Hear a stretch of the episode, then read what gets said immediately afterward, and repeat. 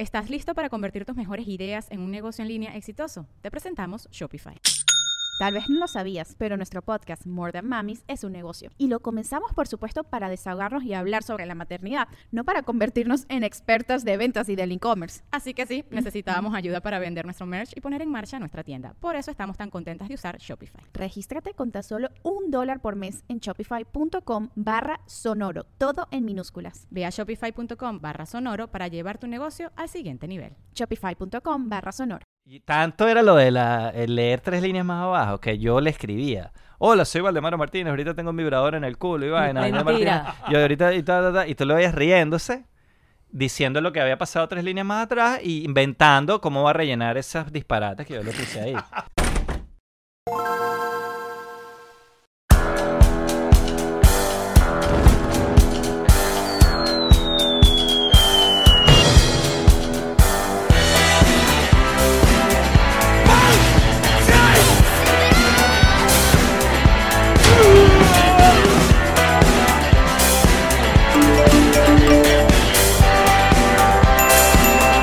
Nos reiremos de esto.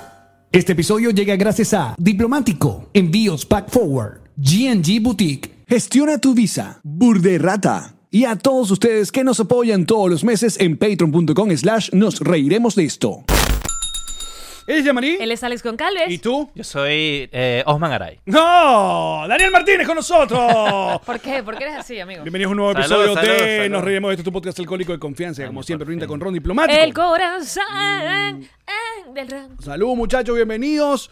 Como siempre, Whiplash Agency es nuestra agencia digital. El señor Sergio Smilinski eh, en los controles técnicos. Me encantó los controles. ¿Te acuerdas de eso? Nuestro operador. Ah, y el Goldblum en los diseños, muchachos. Seguimos en el mes de diciembre. Eh, y hoy está nuestro querido amigo Daniel Martínez. Quítame el cursor de la cara.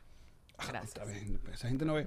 Mira, ¿cómo estás, papadito? Chamo, bien, bien. Aquí disfrutando de lo que llaman un sabático.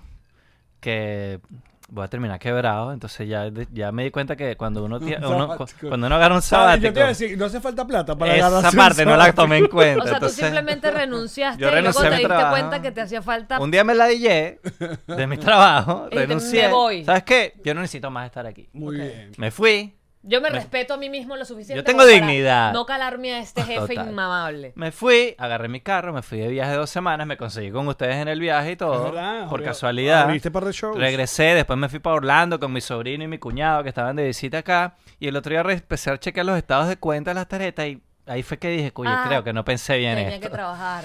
Creo que hace falta plata para pagar estas cuentas. Entonces ya ahorita estoy en etapa de emergencia de que tengo que salir a buscar Pero, trabajo rápido. pero, y lado increíblemente positivo en este momento de la historia de por lo menos este país es que todo el mundo está buscando, em, eh, o sea, todo el mundo Hay está mucha oferta de trabajo, Hay sí. mucha oferta, Sí, pero sí. mucha. Pero tuviste... Es, es un poquito en- entre comillas, porque los trabajos buenos, sí, esos sí son difíciles de conseguir. ¿Me explico? Pero tuviste una, una Stripper, re- renuncia así tipo de película, la que uno siempre se imagina, la de... Fue ¿saben casi así. qué? ¿Sabes? Fue casi así. Mámese un... Kevin Casi. Spacey en Belleza Americana. Fue casi así. Lo que pasa es que yo tenía tanto la razón en la discusión que no que logré mantener la serenidad en todo momento. ¿Sabes cuando tú sabes que no hay nada que discutir? Yo, yo estoy en lo correcto, punto. Y chao. Entonces hice saqué mis cuentas, le di su plata al dueño del sitio y me fui. Él sí se quedó arrechísimo. O Bueno. sea, el que hizo el show fue él. Mira, si, si- si usted está Aquí se diciendo... puede decir groserías, ¿no? Todas Total, las que tú quieras. Daniel. Todas. Si usted está diciendo, oye, esa voz la conozco, esa, ese rostro lo conozco, bien peinado. Usted, tú siempre has sido muy bien peinado toda tu carrera, déjame decirte. Pero es la, es la poca cantidad de pelo y no quiero, no quiero jugar. aquí. ¡Ey, qué feo! No, chico. si supieras que no tengo ese problema. Pero Tengo tú nunca- menos pelo que antes, O eso sea, yo sí. nunca, nunca me acuerdo un- de un Daniel Martínez peludo, pues. O sea, pelo No, largo, nunca, nunca. Tuve coco raspado, pero antes de trabajar en televisión. Por Bueno, mucho tiempo. Tú le ibas a hacer su presentación. Lo formal. recordarán de programas como Sálvese quien pueda.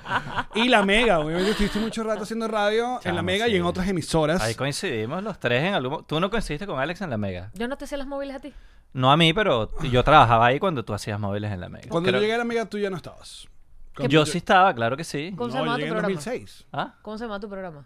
¿De cuál con- de todos? Porque tuve todos los horarios, todos los programas. Menos el show de la mañana y, y Pero menos lo, el de las uno de los 5 de más la tarde. fue Camila y los Federico. Camila yo los te Federico hacía fue el móviles, primero. Pichichichi, claro que sí. Sí. A Camila y los Federicos yo les hacía las móviles. Pero estabas empezandito. Creo que ahí mismo murió el programa. Puede haber sido. Y por eso no me acuerdo mucho. Puede porque haber no las hacía Toledano normalmente, que era el, el cal- Exacto, pero Toledano ahí. se había ido o algo así. Él Eh, le dieron un programa. Él eh, dejó hacer y móviles. entonces hacía las móviles. Exacto. Yo hice muchos móviles también ahí en la Mega. Aquí se ha vivido. Pero yo Se sí me vivido. acuerdo de ti en la Mega, entonces debe ser un día que yo estaba invitado y tú estabas ahí. Yo me Sí. acuerdo de coincidir contigo en la Mega. Puede ser, pero sí, yo, yo, tú, eras, tú estabas como en la otra administración. Tú, eres, tú jodiste mucho Polo Ya, ya, ya. Pol- chamo, Polo. y a toda esa gente. Yo no sé si Polo los ve o los escucha a ustedes, pero yo a Polo Todos le estaré eternamente agradecido. Ese, ¿Sabes cuando a Hay que invitar a Polo preguntan- Troconi ya. Se ha mencionado. Dos seguidas, además. seguidas, ¿Sabes cuando a ti te preguntan a quién le debes tú tu carrera? Polo es, está ahí de primero en la lista.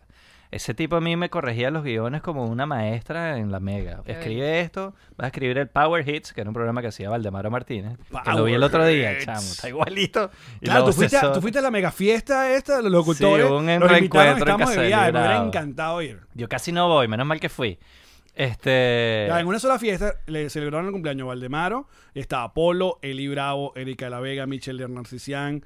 ¿Quién más? Porque Estaba Cabieco. Santiago Duarte, no, Cabieco no estaba. Santiago Duarte. Estaba Santiago Duarte, estaba que tú no hayas mencionado quién más así medio que sea que haya estado al aire, pues, porque había gente de, detrás Claro. del micrófono también. Pero, sí, Pero los ah, amigos estaba buenos. CC, no sé si tú te acuerdas de ella, que ella hacía el programa de la mañana, ella hacía el programa de la mañana cuando yo entré en la Mega. José Ramón y CC, Mierda. que no. se llamaba José Ramón tenía uno que se llamaba El Manicomio en la X con Me encanta. Vamos a hablar de radio esta tarde. ¿Quieren? No, además, además vamos a hablar sin nombres porque no nos acordamos. ¿Cómo No, era que recuerda, era? recuerda que yo soy de la Mega, yo soy de Maracay y el primer show que eh, salió en satélite, o sea, que en- de Caracas, que se escuchaba en, en Maracay, yo recuerdo el autobús de la Mega con el El Bravo, día en la pero tarde. muy chamito. En la muy tarde. chamito. Y luego ya es el show de la mañana. Y ahí ya eh, yo recuerdo el- en la mañana yo ir a allá los últimos años de colegio con el show de la mañana. Cuando yo entré era yo había un programa que yo escuchaba muchísimo en las mañanas que después de que cualquier cosa de librado no existía, eh, había un programa en la X, que la X en esa época, no sé si tú te acuerdas, que si No, vivías en. Caracas. Este, tú eres 15, 17 años menor que yo, ¿no? Absolutamente. A veces se me olvida. Sí, sí. Me a veo, veces me se me olvida. como- es que me acuerdo de nosotros en mi primera comunión y a veces creo que somos de la primera de la misma edad. Lo malo es verme vieja. Sí, me veo más es vieja, raro, pero soy es muy, muy, raro, joven. muy, confuso, joven. confuso. Este, y después de, de cualquier cosa, había un programa en la mañana que se llamaba El Manicomio en la X, cuando la X era la radio que mandaba en El Caracas. Este, se me ahorita, el, que además el compañero José Ramón era un, es un tipo durísimo. Ahorita se me escapó el nombre, en un ratito me voy a acordar. Bueno, Yo lo sigo en... Pero uno de tus programas más eh, que recuerda a la gente de la Mega es Camila y los Federicos, que era Camila Canaval. ¿Y quién eran los Sergio. Federicos? Empezó Sergito Gómez Ajá. y yo. Después, este, Sergito... No, yo creo que siempre fue Sergito. Yo pienso porque- que siempre fueron ustedes. Porque después los Federicos nos fuimos a la noche. Aparentemente no funcionó. la química no, no fluyó tan bien. Este, Porque y- no estaba Camila. No, éramos muy, éramos muy maduros. Ese fue mi primer Pero no programa estaba de radio. Camila. Estaba Camila Estaban y los los, tres Federic- todavía. los Pero Federicos ustedes nos estaban fuimos muy sin mal. Camila para la noche. Eso es lo que pasó, que no porque tenían a Camila chocábamos como... mucho. como- No, no porque- fluyó, no fluyó. Porque Camila era la presentadora de televisión. Sí. Y ella era también tranquila. burda de chama. Ella no es que era mucho mayor. Ella estaba pegadísima en ese momento. Nosotros éramos unos desconocidos. Pero nosotros sabíamos mucho más de radio que ella. Nosotros éramos productores, teníamos tiempo. Sergito tenía todo, creció ahí en la radio. Y yo ya tenía varios años escribiendo programas y produciendo programas ahí en la Mega. Y nos juntaron, nosotros hacíamos unas móviles y una, una jodera en el estadio que se llamaba Los Tuzna Brothers. Y mm, vainas de muchacho, weón. Y mm, nos decidieron juntarnos. Ahí, ella estaba con Román Losinski, que se llamaba La Lonchera, Bestia.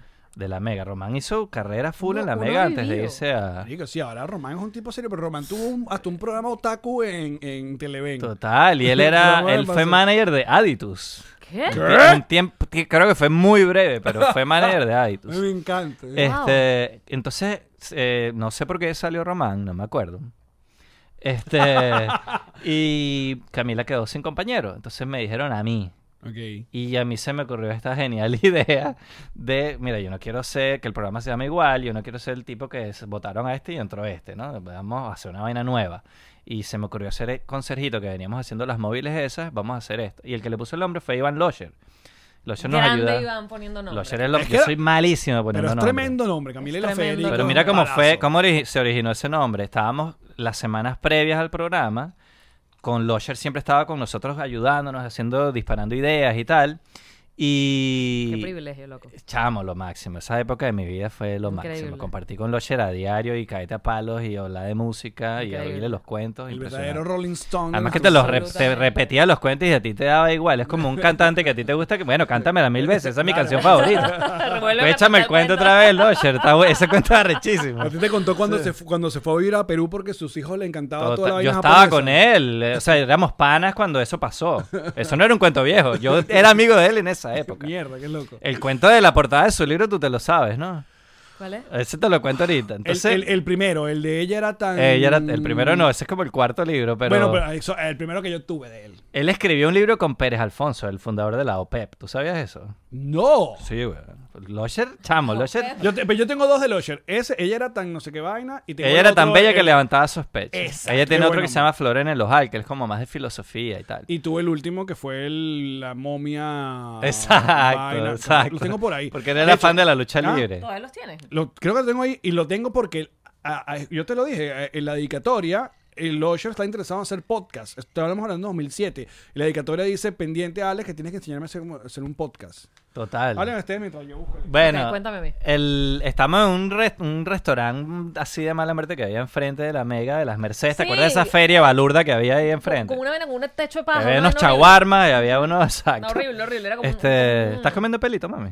Espérate, que estoy mamando el micrófono. Ajá, disculpa. Y estábamos buscando nombre, estábamos buscando nombre. Y Losher, de repente estamos así hablando y pasa una chama. Y Losher dice, a ver, miren ese culo y tal. Y yo le digo, no vale, Losher, es una Federica. Boom. Y Losher dice, Camilo y los Federicos.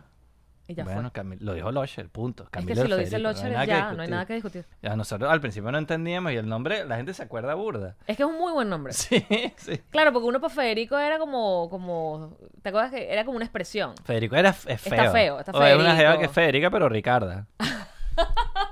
Exacto, había un jueguito de palabra allí. Había un jueguito de palabra. No jodas. ¿Lo dejaste en Caracas? Sí, pero lo tengo.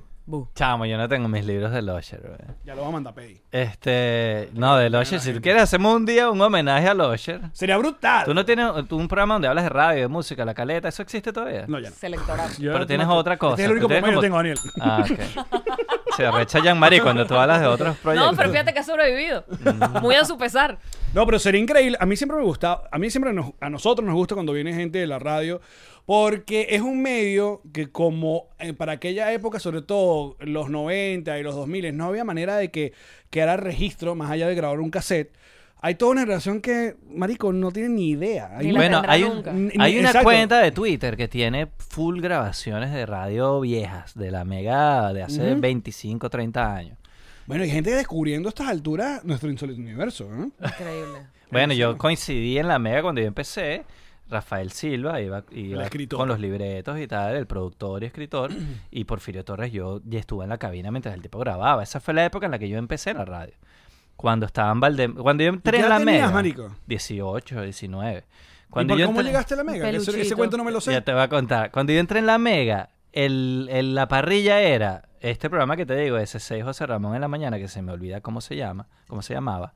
Después venía Losher a las 9, después venía a mediodía estaba creo que Valdemaro con el, el Mega Chart. Mira, ahí está que la- luego yo terminé produciéndolo. Fotaza, esa es la fotaza donde está Ah, está Capi Doncella, claro. Napoleón Bravo, eh, Alfredo Escalante y Losher. Mira la pinta de Losher, qué malandro, el patotero. Mira Y- esa greña de Losher. Increíble. Y. Napoleón Bravo que se llama Ovidio no sé qué cosa, se me olvidó el, nombre- el apellido. Increíble. El verdadero nombre, ¿eh? Ovidio se llama Napoleón Bravo. Pero Napoleón Bravo que tiene una pinta de birrondón que no se la brinca. Totalmente de Sí. rondón. Totalmente. Dude. En la noche pone música. Increíble. Oye, había otro que, que no ha venido para este programa. ¿Qué pasa? Ah, mira, este es uno de los libros de... ¿Este es el libro? Ese es el que yo te estaba Juan diciendo. Pablo... Aquí ya Porque lo pongo. Losher fue asistente de Pérez Alfonso. Y hay unos cuentos de Losher loquísimos, porque ese eh, Pérez Alfonso era un tipo muy serio, pero era burda de hippie y, alocado. Entonces Losher cuenta que a veces estaban así, vamos a ver quién hace más planchas. En en una reunión así, una broma ejecutiva, se quitaban la camisa, pum, vamos a ver quién hace más planchas aquí. Una vaina de... O sea, era un tipo que me imagino que por ser tan inteligente estaba medio loco. O sea, fue el creador de la OPEP, fue el tipo que ideó cómo controlar los precios para que todos los países más o menos les salpicara, los productores de petróleo, les salpicara Increíble. algo. Bueno, Losher era el asistente de ese tipo. Qué bolas. Losher cuenta un día que sacaron la cuenta de la deuda externa, que estaban estaba Pérez Alfonso oyendo las noticias o leyendo el periódico, no me acuerdo, y publicaron la cifra de la deuda externa y el tipo dijo, este número no, esto no puede No ser. da. Y sacaron la calculadora esa de las de antes, que era una vaina que yo no la sé, yo nunca llegué Un a abaco, usarla. sacaron un abaco. Una vaina así, de lo que se usaba hace 70 años. Y era una vaina que tenías que darle unas palanquitas así para sacar las cuentas. Y, o sea, no era de las que uno conoció. Sí, sí, sí. Claro, y claro. se- entre los dos sacaron y, y consiguieron el error en la deuda externa que habían publicado en la... Eso, eso me lo contó Losher. Increíble. Qué loco que Losher sea eh, el asistente de, de esa persona y que y, eh, eh, Enrique Lazo termina siendo el director de Arturo Uslar. O sea, Así mismo. o sea, un hippie, todos hippies malandros con eminencia Pero y... eso, eso dice mucho de esas eminencias, porque eran tipos muy inteligentes, muy intelectuales, pero que tenían su parte de hippie loca de Claro. inventar lo que era. Y pues. habla muy bien de los hippies también, porque, coño, es una Que, gente que bueno, puede- estudió filosofía. Ah, o sea, increíble. no es ningún, ningún tonto. Mira, por pues. si acaso, yo sé que hay mucha gente que capaz, ya no, no, no, que- pero el Losher, este es el rostro de Iván Losher. Losher pocas veces se veía en los medios porque hacía poca televisión. Yo lo recuerdo que cuando aparecía de repente los Grammy, a veces él transmitía los Grammy que si con Venevisión o... Con Televen Con era eso. Televen, Era una, una alianza de la Mega con Televen. Exacto, entonces aparecía Losher, pero él... Capaz hay mucha gente que no tiene el rostro. Eh, Pero escuchen la voz de Losher y de inmediato. Lo que Viajan pasa es que en nuestra época era, él era solamente radio, pero en la época de nuestros padres, todas las, todas las mujeres, tu mamá sabe quién es Iván Locher y se acuerda de la cara clarito. En la época de nuestros viejos, él era un, era el tipo, uno de los tipos de la película, pues, era uno de los, de los tipos Pero de si tipo te, te sacaba, te hablaba y te estremecía. Radio Ah, pues. Capital. Compadre, compadre. Ustedes me dicen cuando se aburren de ustedes, los que están viendo ahí de No, la... no, es que tenemos que ordenar los cuentos. Comencemos con cómo llegaste a la mega. Al- yo iba a empezar a trabajar, yo nunca había trabajado en mi vida, estudiaba comunicación, iba a empezar a trabajar en una tienda de celulares en Caracas. Y el día antes fui a una parrilla con mi hermano de en reencuentro de su promoción de su colegio, con sus amigotes que era mi mismo colegio, pero ellos eran cinco mayores, cinco años mayores que yo. Fui con él, gozamos una bola y había un chamo que yo no sé si te acuerdas de él, Iván Goite. Él tuvo un programa en la Mega, pero creo que tú no habías llegado a la No, no, no. No, no, llegar con, con mi, con mi, con mi Sí. bolsito lleno de sueños. Este, muchacho de vereda. Él estudió con mi hermano en la Salle. Ay, ¿qué estás haciendo? ¿Estás estudiando? ¿Qué vas a estar trabajando en una tienda de celulares, chamo? Yo trabajé en la Mega, ya él no estaba en la Mega, pero era burda de pana de Polo todavía, había quedado bien en la Mega, pues. Yo te consigo una pasantía, mañana mismo llamo a Polo y, y así fue. Llamo a Polo, llamé, mira, sí, que vaya allá, la por él. Y fui, en Polo me entrevistó, terminé siendo como asistente de Polo, pasante, pero de la gerencia, no estaba asignado a un programa. Ok, ok.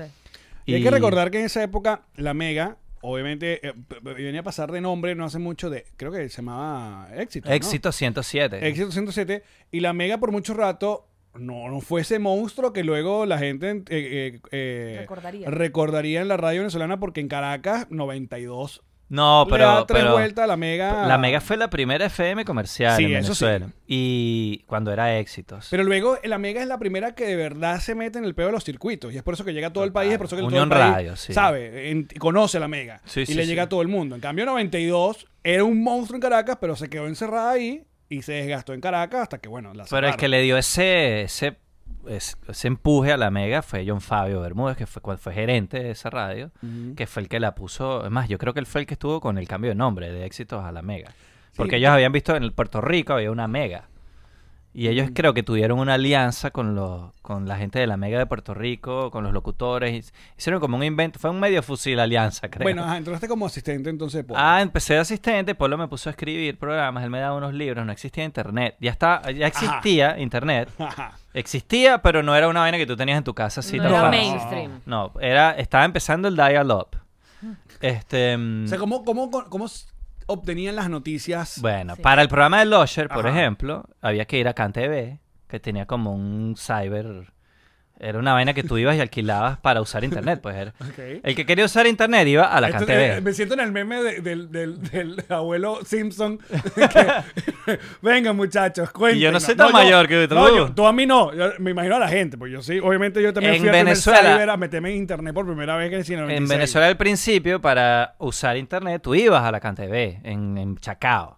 Y ahí había unas computadoras. Yo no llegué, ya eso es un pelín antes que yo. Claro, pero antes del internet, ¿cómo llegaban? Eran como Ajá. faxes. Polo ¿no? a mí medio, eso eran los, los cables de noticias. Los cables de Sí. noticias. Pero eso era más como para noticias. Como una suscripción que not- te hacía que te llegara la No, el cable, las, las agencias de noticias, eh, Associated Press, Ajá. F, había un servicio de cable que era como un fax, pero no era un número de fax que tú llamabas, dame Claro. y tal, sino que eran cables que iban llegando de las informaciones nuevas. O sea, los servicios de noticias tú los pagabas, los, las radios, los periódicos los pagaban, o se suscribían y llegaban esos cables que eran las informaciones de Nueva York, de París, de Japón, de no sé de dónde. Por eso decían, acaba de llegar un cable de esto. Exacto. Leían la vaina. Qué complicado era el mundo, vale. Ajá. Y Entonces, eh, eso lo llegué a usar yo en el departamento de prensa abajo en 1090, en Unión Radio.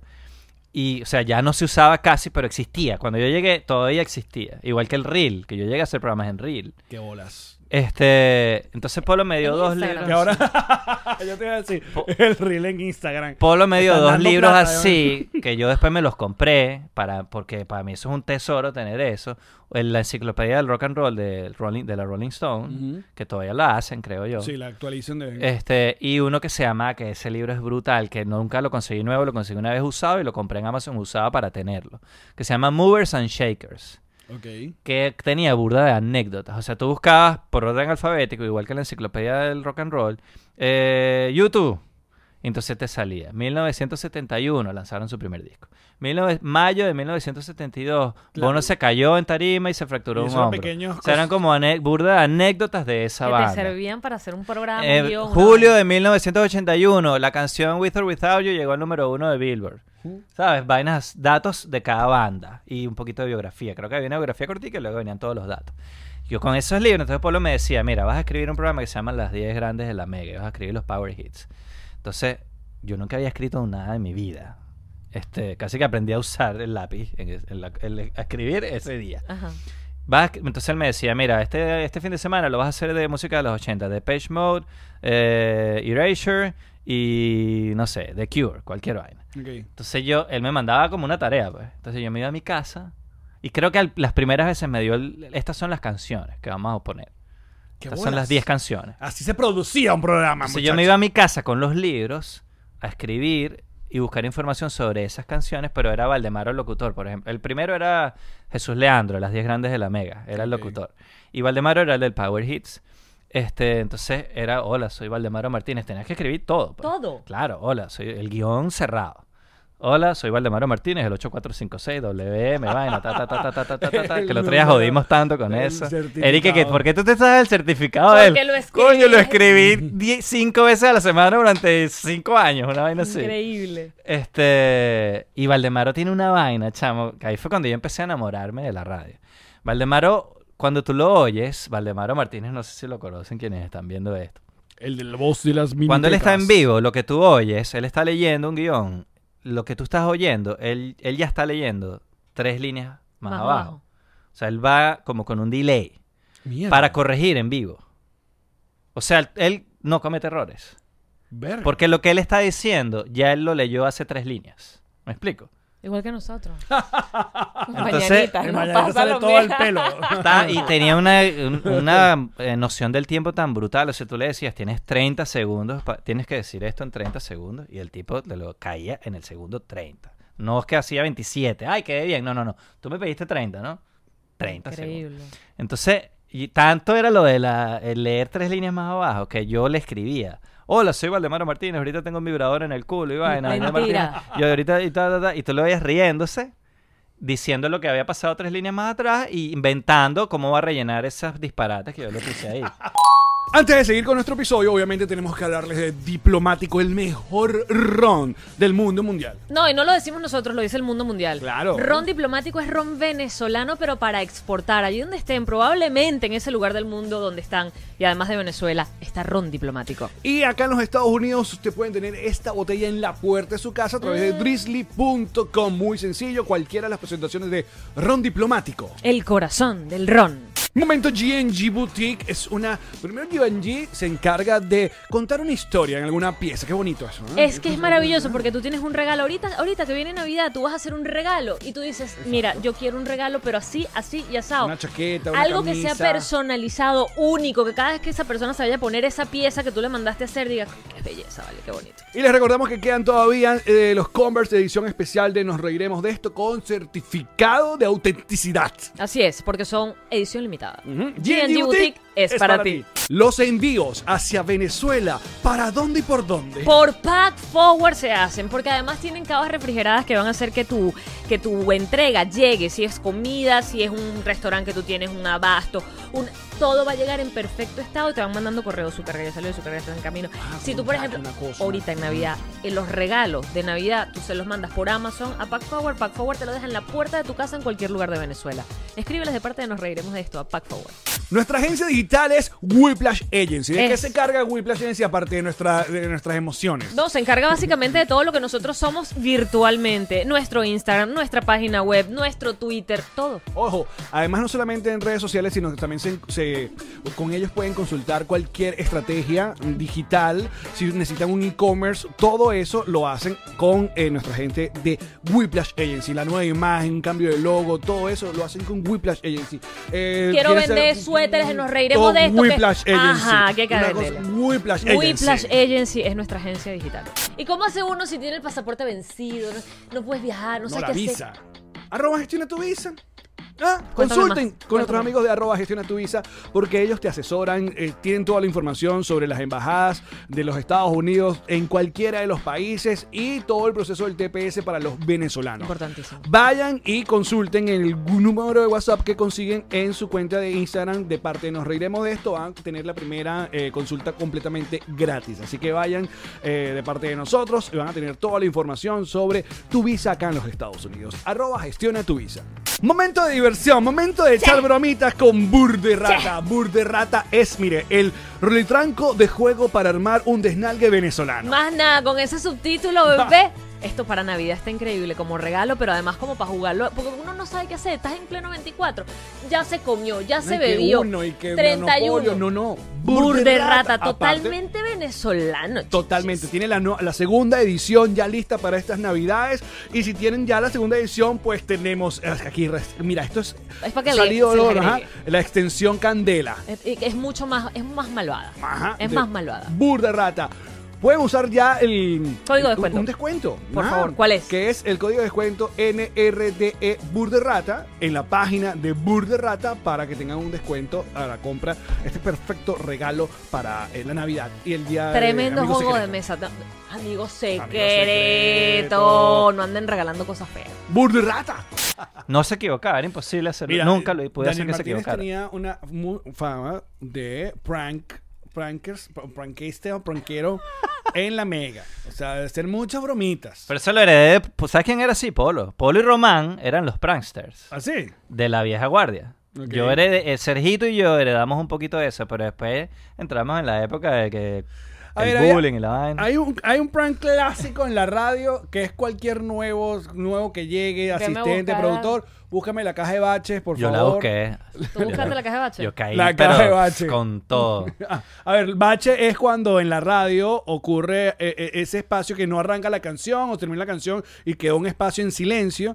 El, op- el operador, eso le decimos, hay un bache. Y es Claro. gravísimo. Y es- O un es- error, pues se, se- el disco se... no arrancó ese- la canción, exacto. El archivo estaba bache. malo, exacto. Pero exacto, es eso. Entonces, Una uno- caja de baches no, es no es una caja vacía, básicamente. Y- pero te lo mandaban, entonces quedabas como un huevón a donde te mandaran. Y todo el mundo sabe en una radio, tú, cualquiera que llegue a una oficina, mira, mi jefe me mandó a buscar la calle, la caja de bache. Y te El que está recibiendo la pregunta ya sabe y te va peloteando, y te va peloteando. todo el mundo sabe que cuando preguntan por eso es porque lo están bautizando. Básicamente ese es el bautizo. Exacto. Que es se como murió solo, porque ya todo el mundo hablaba de eso, entonces llegaban los No, pero después y- inventamos varias más. Ah, o Sí. te- da- dame otro prank así clásico. Yo agarré, ¿quieres con- que te cuente mi, mi caja de baches? Por favor. Me- yo caí duro porque me mandó polo, weón. ¿Cómo tú le dices a tu jefe? Exacto. Tú me Ah, estás jodiendo. Exacto. No fue un compañero, ni un locutor. Fue mi jefe. Me dijo, anda a buscarme la caja de bache. Y eso es recién llegandito. Eso tenía yo, no sé, exacto, dos meses, una vaina así.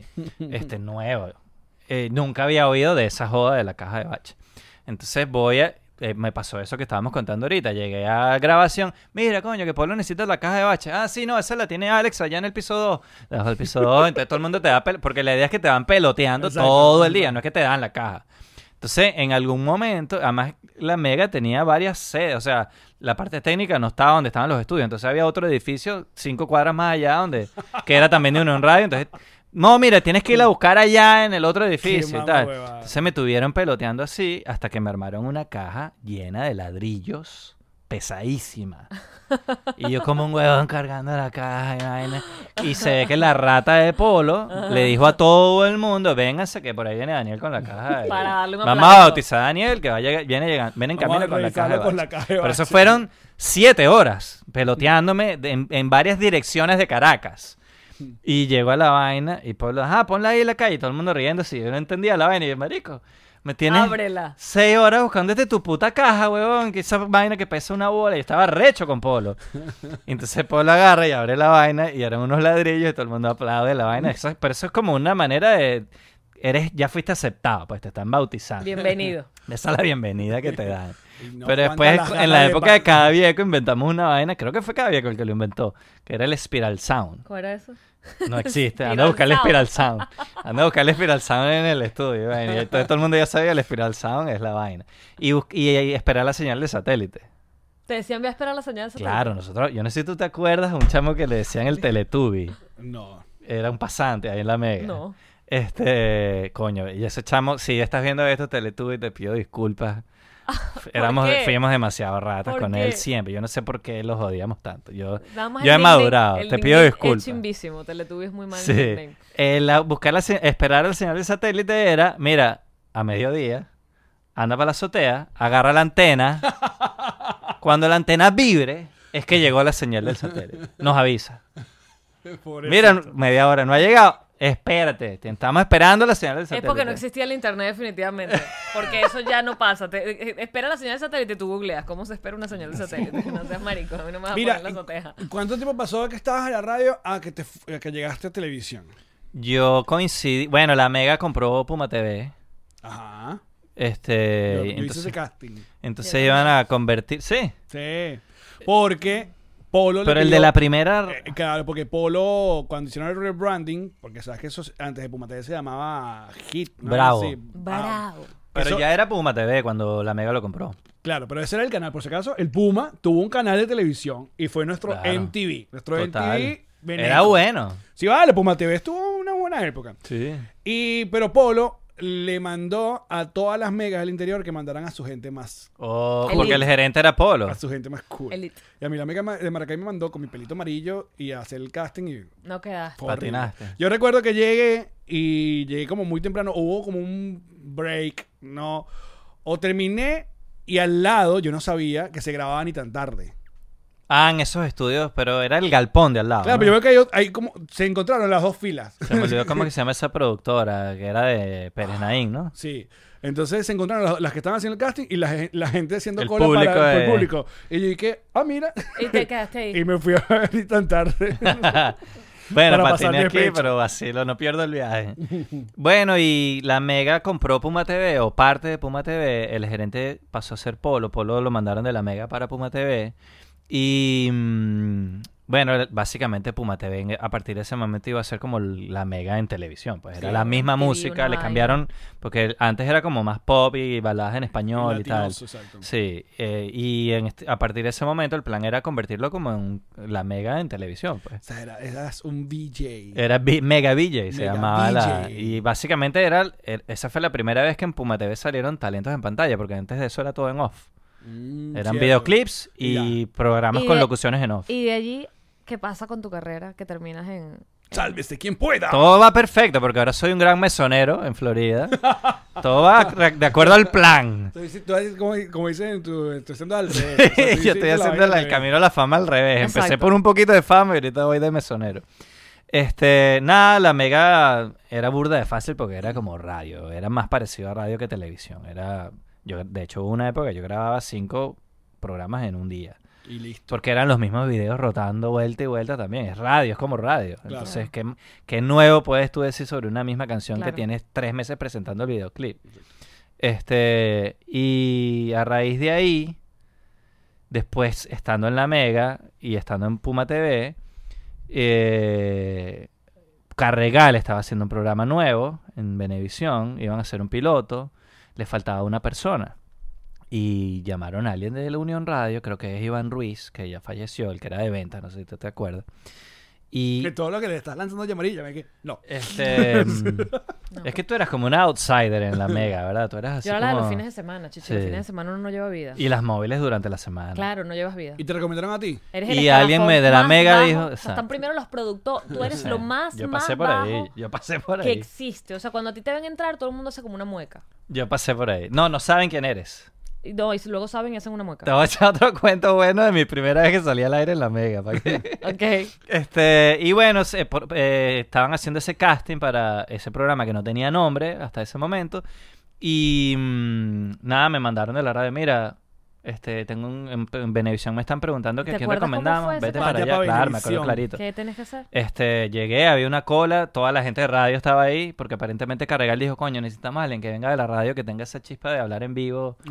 Este, entonces este, como que llamó a varias radios, entonces estaba gente de Hot, estaba gente, no- me parece raro que no, ah, porque era un hombre, creo que necesitaban. Este, y, me, y entonces me pusieron en una mesa con tres más, una mesa parados, viendo a cámara, los tres del mismo lado y la cámara allá. Y nos dieron un periódico. Bueno, elijan una noticia de ahí, de farándula. Elijan una Periódico, noticia. Qué barbaridad de vejez. Exacto. Elijan una noticia y bueno, comenten lo que quieran, pues. Acción.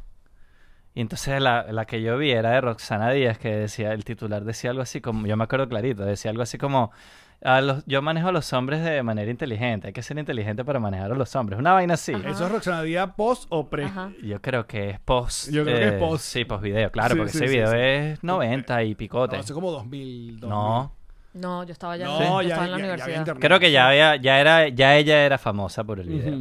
Ya, ya había sido famosa como actriz, pero ya había llegado el- la cúspide. Exacto. Este, y yo me puse a echar vaina ahí y dije, bueno, pero como, así como diciendo que ella no era inteligente, burlándome de su inteligencia. Y me paré, ¿sabes? Cuando tú por instinto haces vainas que no sabes por qué las haces y después dices, espérame, se deben, les debe haber molestado tanto a los otros tres. Porque yo me paré y empecé como a, di- a guiar la vaina, la discusión. Mira Agarraste tú, el ya María, no sé qué vaina. O sea, yo me puse de este lado de la mesa. ¿Y los otros ella- tres? y los otros tres pendejos me respondían a mí.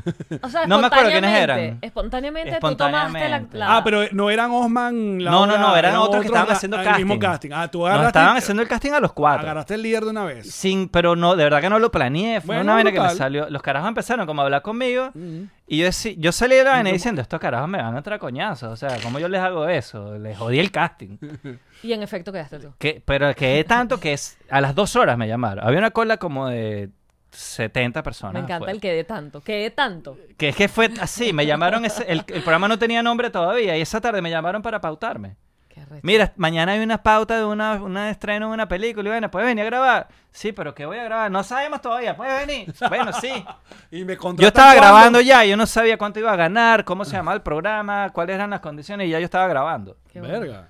Porque vamos a recordar, muchachos. Sálvese quien pueda nace un poco como para competir con Ají Picante. Es como, la- Claro, la- sí, sí, es claro que el, sí. como lo primordial que hubo. Pero luego Sálvese quien pueda como que se abrió un poco más a noticias. A farándula, sí, a programa de farándula. Claro, porque Ají Picante se quedó solamente en la jodita y en, Sí. en ir a eventos. Y rumbas, Usted- sí. Exacto. En Sales se hacíamos el, el- a mí, eso hay que, hay que darle el crédito a la producción, eh, Carregal y Julio Iglesias y Daisy, este, ellos tuvieron la visión de decir, bueno, vamos a agarrar estos cuatro carajitos que son pilas, pero no saben un coño de la vida, y vamos a ponerle los carriles, van a ir es por aquí, o sea, ahí fue donde a mí me enseñaron, lo poquito que yo sé de televisión me lo enseñaron ahí. y los originales eran Osman. Osman, Osman que venía de ser productor, creo que de... de Albani, De Albani de Lozada. Estrenos y Estrellas, sí. Exacto. Ajá. Y él salía al aire.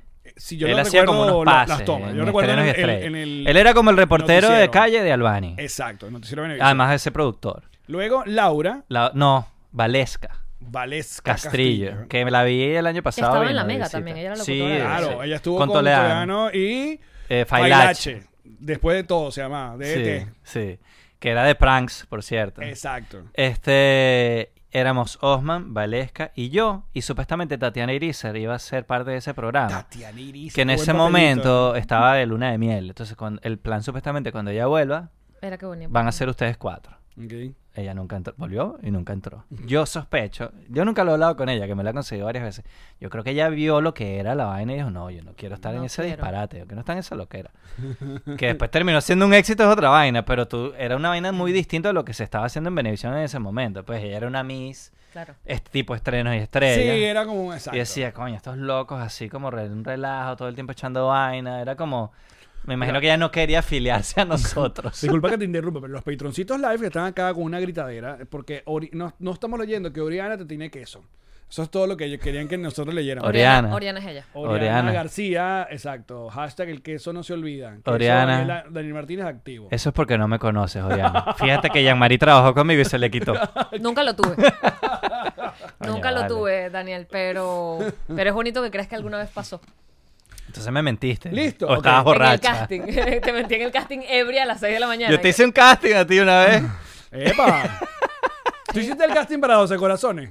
No, ya yo estaba en Sálvese. Yo sé, pero para yo siempre me pregunté que para ustedes los animadores hombres de Venevisión no era raro que estuvieran buscando otro animador, o sea, No, porque nosotros- yo estaba al aire. claro, pero tú no- sabían para qué era el proyecto. No, Ni- sabíamos que iban a hacer un concurso que, en el que tú concursaste. Se busca animador, ¿era que Sí, se sí, llamaba? Venevisión buscando animador. Este, y bueno, están buscando, hay un concurso ahí en Sábado Sensacional, ajá. O sea, Claro, pero después de las pruebas finales nos a pusieron ustedes a los mandaron. nosotros en. Todos ustedes pasaron, una de las pruebas era pasar por Sales. Exacto. Y ser como el animador invitado. Exacto. Yo me acuerdo. En un, no, pero no era el programa principal, sino los- ustedes los pusieron. O sea, Sálvese se pegó tanto que después los metieron diario. Claro, se volaron, se volaron estrenos y estrellas. Ajá. Y esos 15 u- últimos 15 minutos del noticiero, que eran estrenos y estrellas, era farándula del noticiero. O sea, tú tenías que ir todos los días a hacer Eh, esos 15 no, minutos. iba tres días a la semana. Nos- ahí fue que entró Laura. Ah, Porque entonces ahora teníamos que hacer eso diario más el programa de la noche. Claro. del- Entonces, mira, vamos a meter a otra persona y nos turnamos. Todos los días somos tres y hay uno que descansa. Mm, Esa, así, eh, oye, para no llevar tanta pela. Qué bolas. Sí, ahí fue que entró Laurita Vieira. Ah, ¿y qué año sale Sálvese entonces? ¿Como 2002? Arrancó en el 2003 y terminó como en el 2009. Palazo. o sea, duró un montón de Chamo, años. ya cuando eso empezó, yo dije, bueno, esta vaina dura máximo dos años. Yo voy a aprovechar. ¿Qué se compró Daniel Martínez con ese Chamo, yo sueldo? compré mi carro, Oye, buena compré un pregunta. apartamento. Bueno, no compré un apartamento de Mira, contado, pero... foto, foto de Sálvese quien pueda. ¿Viste? Tú siempre con tu pelito bien. Osman sí ha pasado por todos lados. ¿Ves? Por ahí tenía el coco raspado. Esta es como la última generación de Sálvese quien Está pueda. coco raspado. Porque O sea, ya me había crecido, pero Alex Barrio, está eh, Gaby Páez. Esa fue una época que a mí me dio por rasparme el coco como hacía cuando era chamo y me di cuenta que ya no tenía la misma cantidad de pelo. Entonces Era se veía- mejor no jugar con el Se destino. veía como una gamusita ahí. Como- mejor no juego con esto. Búscame primer cast. Cast original, por favor. Ese es Jisoo que siempre nos manda la foto por el Club Petro. Y ese es Alex Barrios. Claro, por eso. Él no hizo el concurso contigo, ¿no? No recuerdo, no sé. Porque él entró más o menos en esa época. Yo el único que No, él entró para sustituir a, a Alex. A Alex, ¿qué se llamaba? no? Andrés Escarione. Andrés Escarione, perdón. Que fue el que, que fue el que segundo. concursó contigo y quedó de Exacto. segundo. El único famoso que yo vi entrando al casting en Venevisión en ese concurso fue Pastor Oviedo, pero Pastor era para aquel tiempo el muchacho de Sony Entertainment Television, el bicho del afro de Sony Entertainment. Claro. Pero fa- ey, famosísimos trabajar en Sony. Famosísimo. Pastor era burda famoso, pero era más famoso fuera de Venezuela. Qué bolas, ¿no? Sí, el Pastor en esa época era una superestrella en México, por ejemplo. Bueno. Ahorita está allá. Mira, este es como el cast, sí, de la primera también. bueno, ya No, pero ahí está Andrés y está Laura. Exacto. Y Eso debe ser como después de un año, más o menos, de Qué Sálvese. flaquito. Es más, para, ese es el primer estudio de Sálvese, que era, esa, ahí yo creo que grabaste tú, Atómico. Ah. Ese era en el hotel. Ah, exacto. Ese era el hotel. Ustedes grababan en el, lo que llamaban el hotel. Claro, porque Venevisión tenía al- a- alrededor de la, de la colina varias casas donde eran o estudios o casas productoras. De hecho, tenías que cruzar la calle para ir para los- las oficinas de Carregal, donde estaba Que Locura, donde estaban Exacto. ellos. Había otra quinta que eran los de la quinta de Atómico. Ellos fueron Los comprando Tigritos, o alquilando todo eso. Todo fueron creciendo eso. tanto que iban... La quinta Miss Venezuela que estaba al fondo. Eso que estaba enfrente, justo enfrente de la famosa entrada esa de Venevisión donde que sale en la cuña de Navidad siempre. El- eso creo que era un hotel antes. Entonces es- allá había un estudio grandísimo que era donde hacían Atómico y ¿cómo se llama? El culo de los tigritos. y Ahí, todo eso. exacto. Este, ese estudio le decían el hotel. Porque Mira. antes era un hotel. Yo recuerdo que a mí la prueba que mandaron, o sea, estuve, eh, estuve en una vaina de esas del mediodía y me mandaron a cubrir una de estas fiestas rave electrónicas que hacía Lucky Strike Eso fue con Sálvese. En el Partenón, se llamaba esa mierda. Claro, eso es. Como en- por el centro de Caracas, un- una vaina que El dejaron Partenón era al lado del Meliá, creo. a la Olmeliá, Que ahí fue donde fue Carl Cox que se cayeron a tiros. a donde creo. que se dieron a tiro. Ese no fui yo, pero a mí me No, tocó. eso fue mucho después, lo de Carl Cox. Coño, pero yo recuerdo es- hacer ese gig y era como, ah, porque me, me- me decían, métete con este, el de la Es peluca. incómodo, Mira, sí, eh, que no es fácil. esa peluca y tal, ¿sabes? Como que... El que se quedó pegado, no lo podemos decir. Es in- burda, in- es un trabajo incómodo de hacer. Es un trabajo que tiene, además que se te tiene que ocurrir algo. Tengo que grabar algo que valga la pena para que vaya para el de aire. bola. ¿Y lo pietabas tú? Lo pietabas No, es que elegías no, el, el chamo, contenido. Eso era lo máximo. Yo Ah, grababa. Y te ibas para el coño. Y alguien se mataba con ese material después. Entonces, claro, tú grabas tres horas para sacar un micro de tres minutos. ¿Cuántos eventos podías ir en una misma noche? ¿Cuándo fue lo máximo que tú dijiste, verga, hoy me sacaron la mierda este fin de semana? No, chamo. O, claro, hubo un momento que nos hicimos como más eficientes. Entonces, yo podía ir a tres eventos en una noche, pero en 20 minutos mataba cada evento. Al principio no, al principio tenías que pasar dos horas aquí, dos horas allá, mientras aprendías cómo agarrarle el tumbado a la... a- a- o sea, llega un momento que ya tú llegabas a la pauta y hacías así un paneo. Esta es la persona que voy a joder, esta es la chama que está buena, que le voy a sadiquear y esta... ¿Sabes? Tú como que... Y hubo un rato que lo- la- los de la farándula le tenían como tirria. Al principio, después nos querían burda porque Carregalen eso también fue burda inteligente que se inventó el derecho a réplica. Entonces, este, decíamos el chisme, pero invitábamos al agraviado, al artista agraviado. De, Mira, ¿esta vaina es verdad o es mentira? Ya. Entonces ya no era nada más. Mira, no sé quién parece que le montó cacho a, a la mujer con, con no sé quién. No, sino mira, Alex, aquí dicen esta vaina de ti. ¿Esto es verdad o es mentira? Claro. Entonces, decíamos el chisme porque al final le estás diciendo el chisme igual. Pero te dábamos a ti la oportunidad de desmentir la vaina o decir, coño, sí, me agarraron. Mm. De Y- hecho, y- llegó un punto que los artistas se inventaban un chisme para salir en el programa. O, sea, o Cuéntanos ya- más. O avisaban. No me acuerdo de casos específicos, pero era como burda de común que el manager o el artista, mira, me voy a casar mañana y la fiesta es no sé dónde. Claro. Para que se parezcan. Para que lleguen y tal. Y entonces nos metía el paro que nos estamos coleando. Y bueno, cuando en realidad el primer interesado era en el novio y la novia porque querían que la vaina Claro, saliera. figurar en la vaina. Claro. Sí. Qué locura. Mira, aquí Daniel Lara Farías, que es oh, un periodista y que siempre está activo, comenta, se murió Larry Harlow y Daniel no cuenta cuando Harlow casi lo golpea en una tarima en el estacionamiento del poliedro. No, está equivocado. Larry Harlow y yo tuvimos una entrevista muy cordial. Muy, fue muy pana conmigo, Larry Harlow. Yo creo que el que tal vez él está confundido con Papo Luca. Ya, eso es un salsero. Larry Harlow es un salsero que se murió. sí. Ah, yo decía, yo no- El judío maravilloso. La cartera, se me perdió Porque la cartera. una cosa que tienen que saber, Daniel, así con su pinta, este señor lleva el, lleva el guaguancó, o sea, salsero nato. salsero que se. Sí, no joda, dejó una cuenta abierta por Forever en el maní así. Chamo, eso era mi casa, eso era mi casa. El maní es así. Mira, yo en el maní es así. El nivel de, el nivel de cliente regular del maní es así que yo era. Era que yo llegaba a la calle, a la, a la puerta del maní. Ajá. Y eso es antes, de- yo creo que eso es antes de saber ese campeón. O sea, no era un tema de que yo era famoso. ¿verdad? Claro. O sea, Sino que yo, desde antes, ya yo era un cliente regular en el maní. o sea, tú no veías a Daniel en el teatro, bar o en Sí, la iba, quinta, sí, sí. Pero no, en el maní. Pero el maní era Qué mi buen casa. nombre el maní. Yo el maní iba solo. Porque ya. allí ibas a culiado divino. Y terminaba, no culear, no. Porque además en el maní la gente va a bailar. La gente no va a, A a, farandulear. sadiquear. Ok. Y terminabas bailando. Tú puedes bailar con una desconocida y ni siquiera le preguntas el nombre. Pues cada quien para su esquina y ya. Lo que queríamos era bailar. No vamos a echarnos los perros. Tú ibas al, al bar del papá de Marco 77. Total, rumbaché. Rumbache. Total, yo era cliente fijo ahí también. Yo fui muy pana del papá de, de De Marco. Marco. sí. Yo fui primero pana del papá de Marco que yo conocí a Marco. Yo conocí a Marco ahí que él trabajaba en la caja. Qué bola. Pero yo iba y el papá me invitaba burda, porque ahí ya existía Sale Second y fuimos varias veces con las cámaras ahí a cubrir eh, salseros que mataban tigres ahí. Mira, Daniel insiste que Ismael Miranda se bajó de la tarima y que le quitó la cámara y no sé qué. Eso vaina. fue un peo que tenían ellos dos, eh, Ismael Miranda y Larry Harlow en un concierto. Estaban peleados, pero estaban contratados para cantar juntos. Qué bolas. Y entonces, eh, porque el- Ismael Miranda era can- fue cantante de la orquesta de Larry Harlow. Entonces, el parte del concepto del concierto era que cantaran juntos. Que Larry Harlow era pianista, no cantaba. Entonces, que Ismael Miranda cantara una unas canciones con él, las que pegaron juntas. Y eh, Ismael Miranda improvisando le empezó a decir de marico para abajo a Larry Harlow.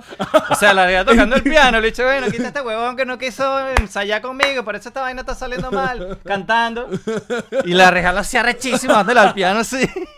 Me imagino que ese es el show que- del que está hablando Se de... cayeron a coñazos al final. No Qué se buen cayeron show, bueno, qué buen show. Bueno, chamo, yo, yo tripié burda. Yo estaba, yo estaba en la tarima viendo la vaina. Debe ser por eso que dice el que batuqueó la cámara. Eso que lo, que lo tra- no me acuerdo, pero me imagino que Tú lo sabes traté. que este programa, cada, cada vez que hay un maracucho o alguien que esté ligado a la gaita o al comediante, Dios, hacemos el ejercicio de armar el Monte Rushmore de la cosa, de la comedia. ¿Cuál es tu comediante favorito o el gaitero favorito? ¿Sabes? El Monte Rushmore Sí, este que sí, está acá sí, donde sí. está la cara yo.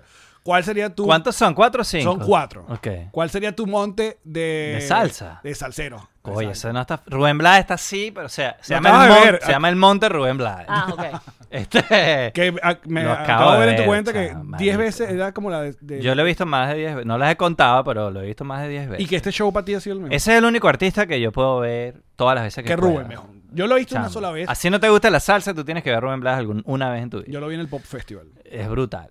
Y se está y me parece que esta puede haber sido la última el último chance, porque ya tiene 73 Ok, años. entonces en el monte... Se llama el Monte Rubén Blades y abajo tiene que estar Héctor Lavoe, juro.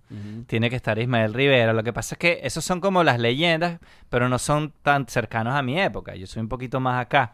Pero eso es como la... Pero es tu monte, así que tú pones lo que tú quieras. Pero tiene que Héctor Lavoe me hubiera encantado poder verlo en vivo. Se- cua- yo me, me enteré quién era Héctor Lavoe el día que él se murió. El día que vi en las noticias, se murió Héctor Lavoe y lo decían en todos lados. Ese día fue que yo me enteré que existía un tipo que se llamaba Héctor Lavoe. Yo era niño, eso fue en el 91 o 95, no Sí, sé, por ahí, en principio de los 90.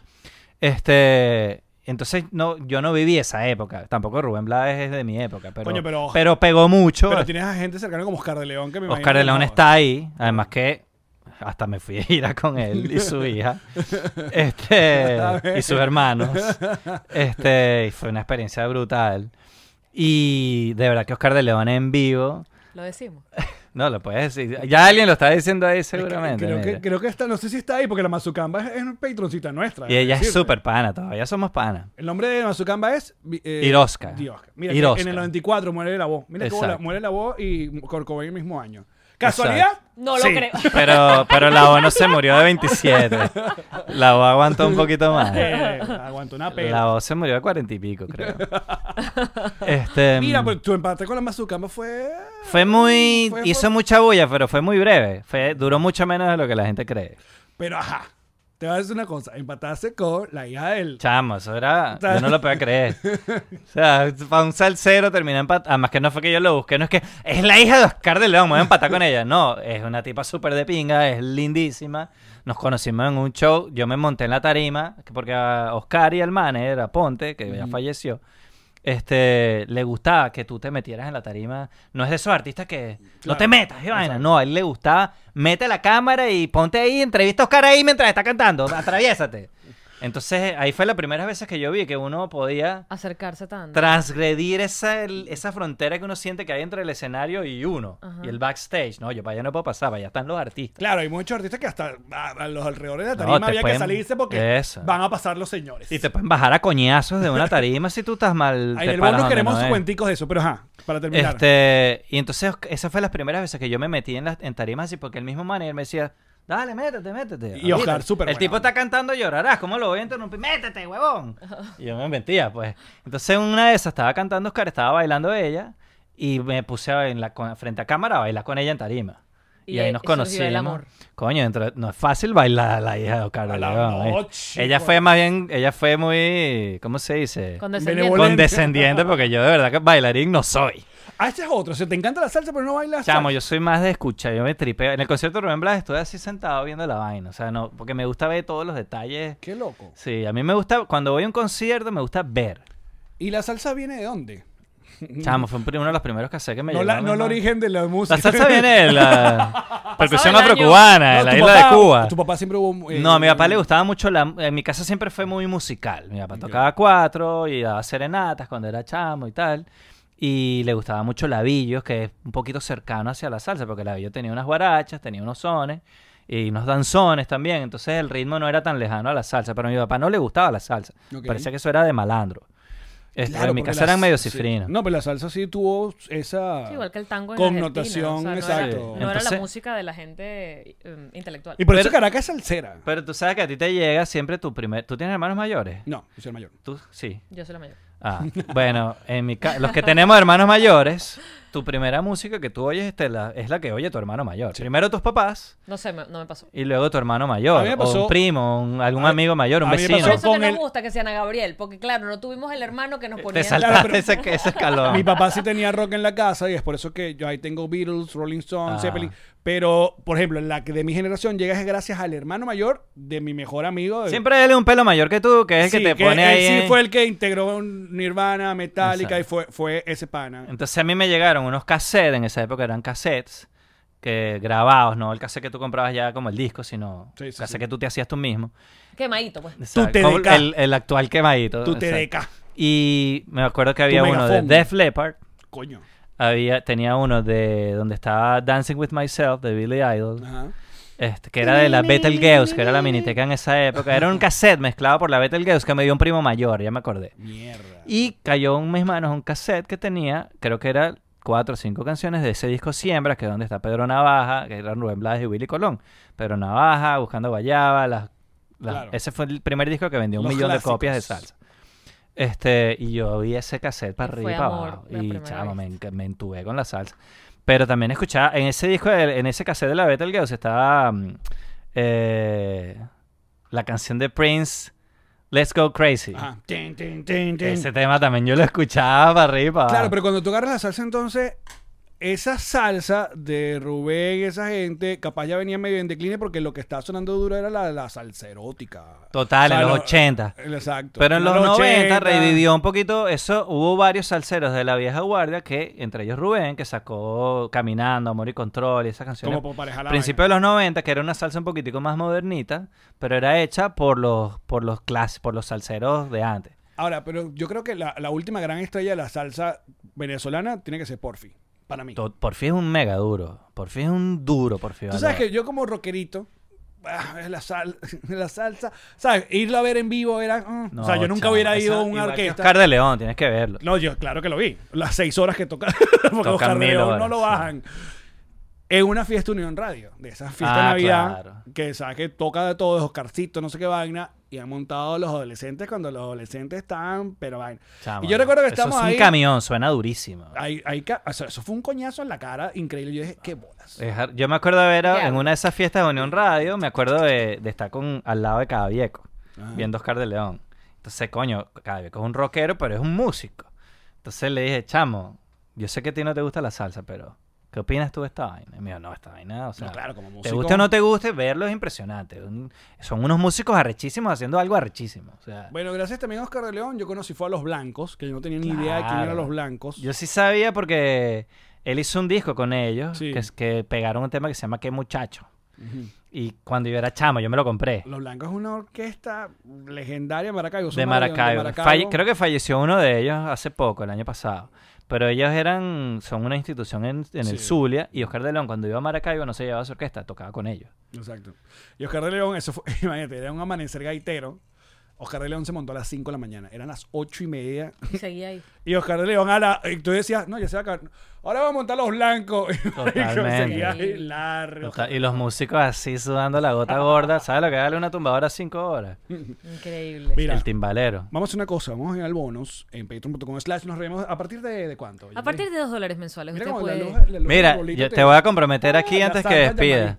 Yo quiero arrancar mi Patreon, pero estoy más enredado que un mocho tirando cohetes. Coño, pero eh, eh, un tutorial en YouTube, Daniel y Martínez. estoy com- te comprometo a Alex, tú me vas a ayudar. Tú me vas a dar el curso. Te paso mi cel. Fuerte. intensivo. Ajá. Gratis nada. Ah. Bueno, ¿Pero qué vas a hacer con el Patreon? ¿Qué quieres hacer? ¿Un podcast? Bueno, tengo, grabé el road trip ese en el que me conseguí con ustedes. Ajá. Tengo ahí como para hacer ¿Ya lo quizás editaste? ¿Ya lo no- tienes? parte. Tengo como seis o siete, tengo para hacer como seis o siete capítulos de un viaje de comedia y, y Ok. turismo. Pero aparte tengo mi podcast que se llama Daniel Necesita que lo escuchen, que ahorita está abandonadito. Este, y mm, ahí hablo como más cosas más como lo que hacen ustedes aquí, pues un poquito más actual, actual, de cosas que están pasando, temas que me parecen interesantes, series, Bueno, un poquito como para mantener la cosita rodando. Mira, al regreso, en el bonus. Queremos, queremos cuenticos de tarima, de conciertos. Queremos cuenticos, cue- cuenticos de, de- ¿cómo se llama? Eh, De dormitorio. Ah, no. de camerinos. Eh, cuenticos de, de- de cuñas navideñas de Venevisión. ¿Ustedes tenían camerino en, en Chatén TV? Uno para todos. Uno para todos. nosotros. Uno pa' Bueno, todos. uno para todos no, uno para Chatén y uno para ustedes. A eso, a eso me refería. Acuérdate que todos, todos somos iguales, pero Todos. somos más iguales que otros.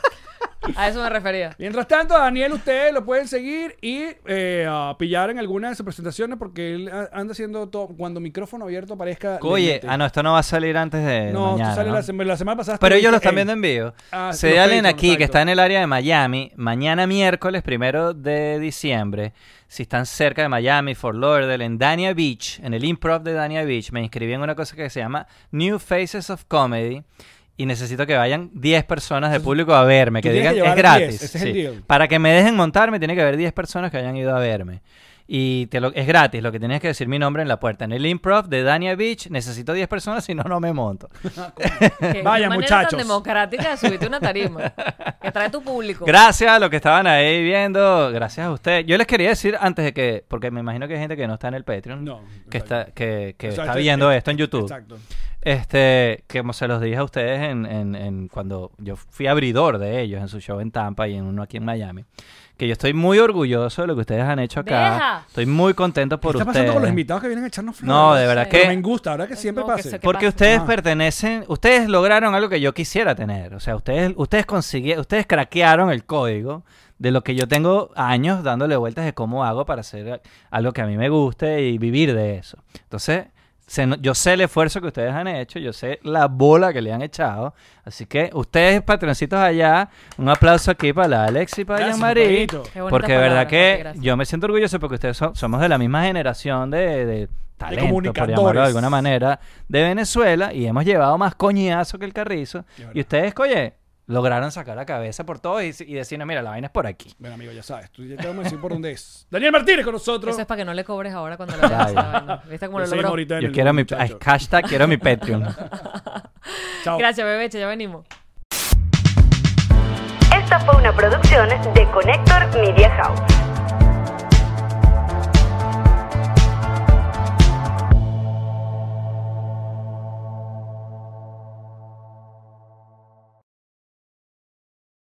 Life's better with American Family Insurance because our home policies help protect your dreams and come with peace of mind.